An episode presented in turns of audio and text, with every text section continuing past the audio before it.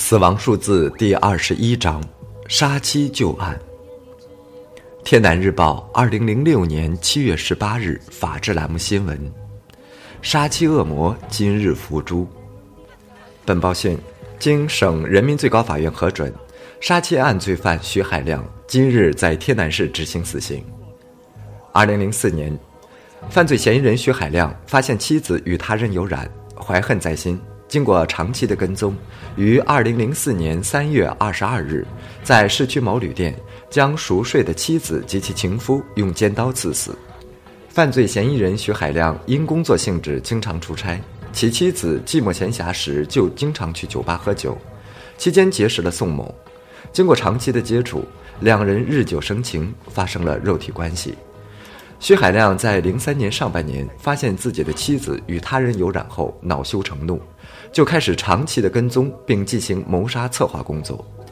零四年三月二十二日，徐海亮借口出差，却在中途偷偷返回，跟踪自己的妻子至市区某旅店，在深夜将妻子及其情夫刺死在床头，造成两人当场死亡。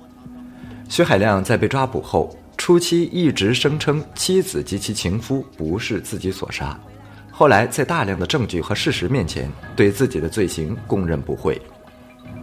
二零零四年八月十六日，经市人民法院一审判决，依法对犯罪人徐海亮判处死刑，缓期两年执行。徐海亮向省高级人民法院提出上诉，经二审判决驳回上诉，维持原判。二零零六年七月五日。犯罪人徐海亮在死缓执行期间，在狱内故意伤人，造成一名犯人右眼失明。二零零六年七月十八日，经省高级人民法院核准，对犯罪人徐海亮执行死刑。至记者发稿时，徐海亮已执行死刑完毕。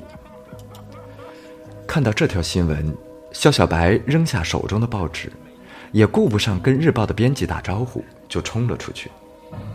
八月五日晚九时许，天南市公安局局里早已经下班了，只有值班室里的灯亮着。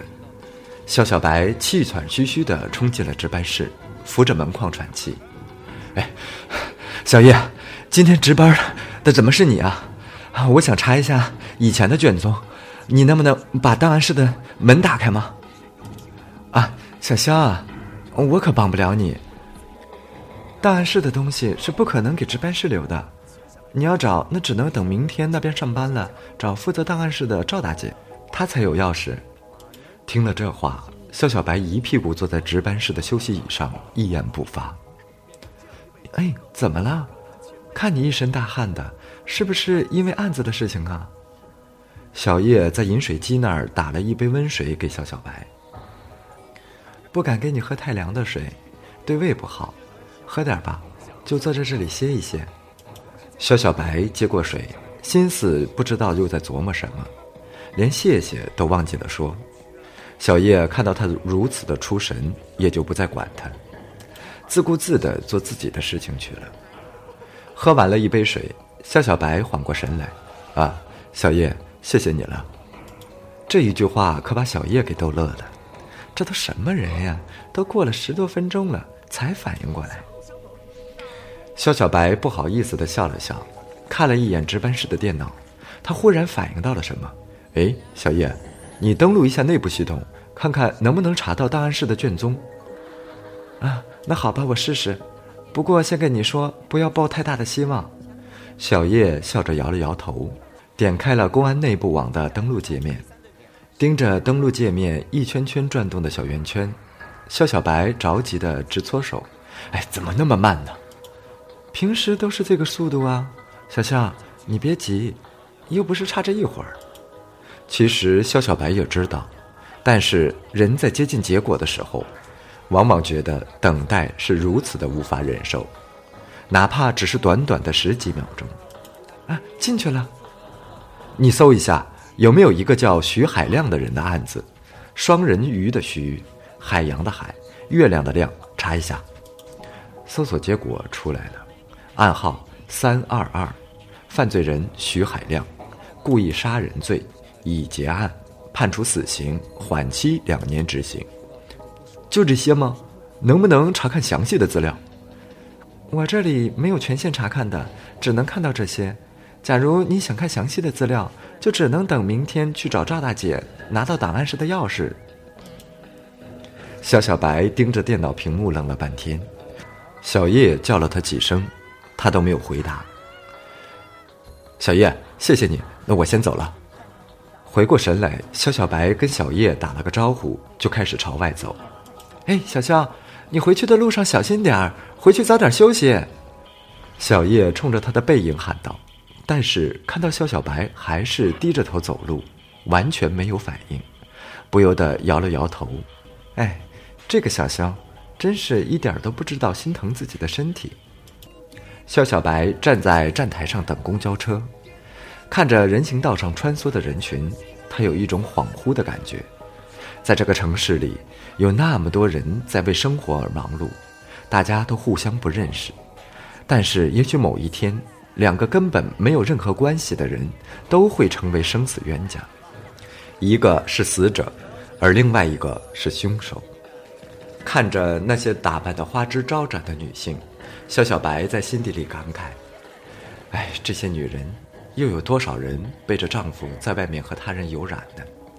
也许西方宗教的说法是对的，人类最大的罪恶来自欲望。”肖小白的心底忽然涌起一阵厌恶之情。刑警的职责是铲除罪恶，但是来自道德的背叛，又该由谁来铲除呢？而因为这些背叛而产生的罪恶，究竟谁才是真正的受害者？那一夜，肖小白一直做着奇怪的梦，他梦到自己变成了杀人犯，杀死了一对男女，但是警察却没有追查到自己，而是抓到了那个女人的丈夫，而且女人的丈夫也承认人是他杀的。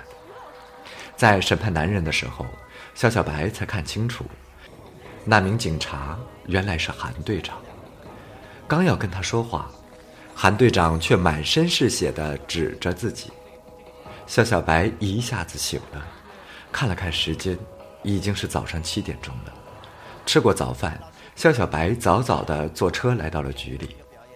管理档案室的赵大姐是一名四十多岁的中年妇女，样子挺随和的。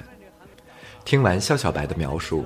赵大姐开始在档案室已结案的区域开始仔细的查找。